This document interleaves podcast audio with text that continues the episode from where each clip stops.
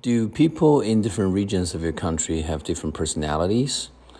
Well, yes, I think it's very exciting and fascinating to see that, you know, how people's personalities can exhibit regional variations within a country. And these differences often stem from a combination of factors, including historical influences, cultural norms, and even geographical conditions.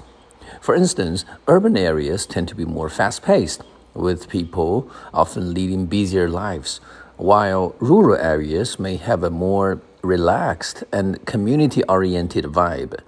However, it's essential to remember that individual uniqueness plays a significant role, and not everyone conforms to uh, regional stereotypes.